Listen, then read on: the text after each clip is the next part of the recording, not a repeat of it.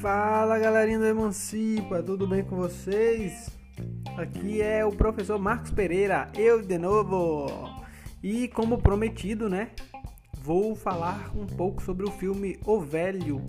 Filme não, documentário O Velho, a história de Luiz Carlos Prestes. Mano, esse cara viveu demais.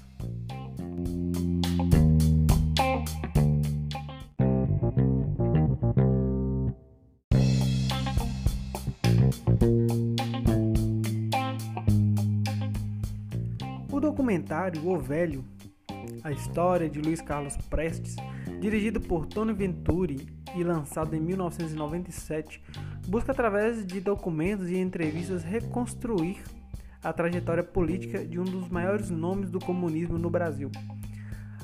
O longa-metragem tem duração de 105 minutos e dispõe de depoimentos de figuras como Fernando Gabeira, Ferreira Goulart, filho de Luiz Carlos Prestes, sua segunda esposa e do próprio Luiz Carlos Prestes.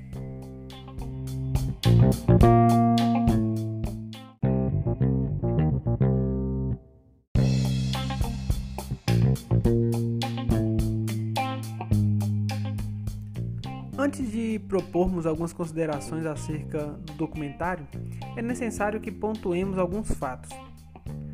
Primeiro, nenhuma produção é imparcial. Durante o longa, o longa-metragem, é possível perceber a tentativa de produzir ou de passar a ideia de imparcialidade ao apontar erros e acertos do principal personagem.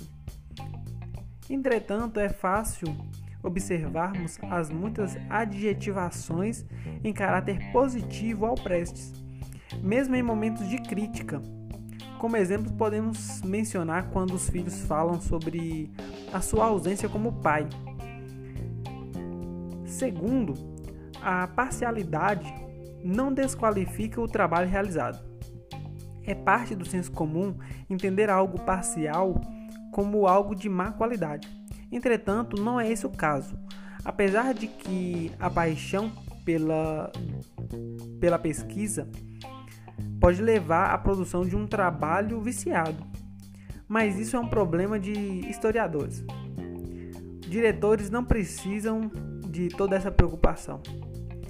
O documentário apresenta uma variedade de fontes documentais e orais que merecem o reconhecimento isso prova que uma pesquisa foi feita e que nada está ali por acaso.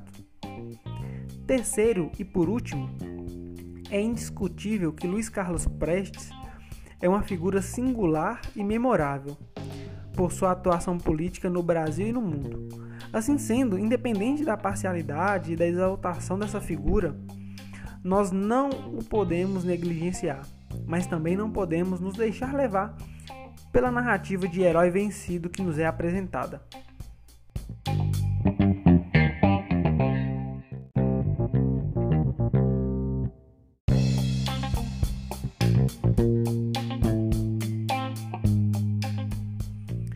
Buscando distanciar a análise de um olhar dicotômico, fazemos um exercício de compreensão do personagem e de sua história, entendendo, entendendo que somos produto de nossas experiências, amizades, formação e criação.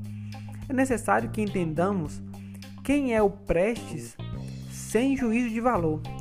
Vamos entender quem é Prestes sem fazer juízo de valor.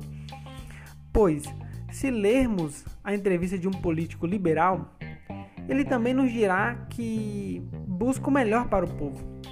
A título de exemplo, podemos citar o Oscar Dias Correia, ele deu uma entrevista há, um tempo atrás que virou um livro.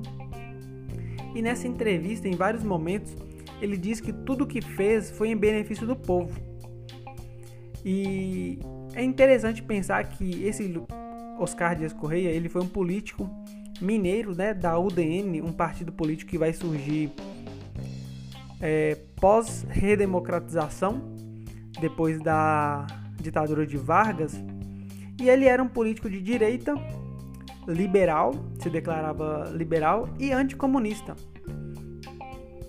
Seria ingenuidade da nossa parte aceitar essas declarações, tanto de Luiz Carlos Prestes como de Oscar Dias Correia, como falsas apenas por comparar com posições, decisões ou ações. É necessário entender o que os mesmos entendiam por o melhor para o país, para o povo.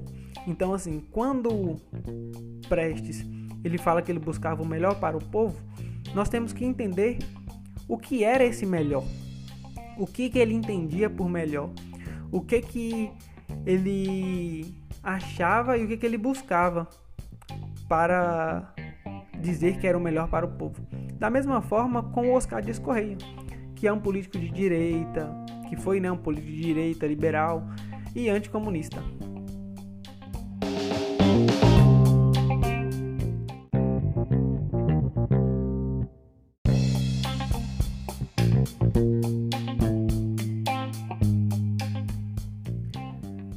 Fim, vale ressaltar que o documentário não só apresenta as ideias, os ideais e a história de coerente de Prestes, a tão buscada coerência e sinceridade em personagens históricos não é encontrada, uma vez que a incoerência faz parte dos seres humanos e humanos é o que são as pessoas que estudamos.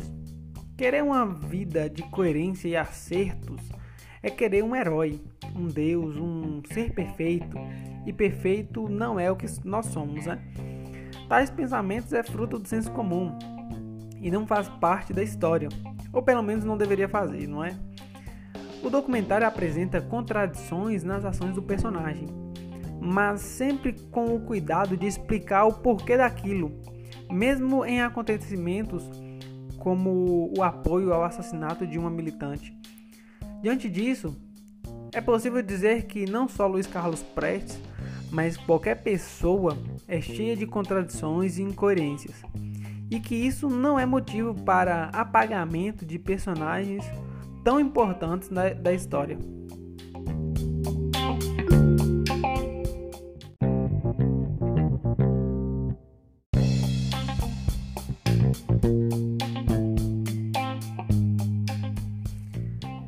Então, pessoal, assim nós chegamos ao fim de mais um podcast. Esse agora falando sobre o documentário O Velho, né, de Luiz Carlos Prestes, a história de Luiz Carlos Prestes. E caso tenha ficado alguma dúvida, caso alguma declaração que eu fiz aqui nesse podcast não tenha ficado claro a você, por favor, me mande uma mensagem, eu vou ter o maior prazer em te ajudar e sanar essa dúvida que você tenha. Beleza?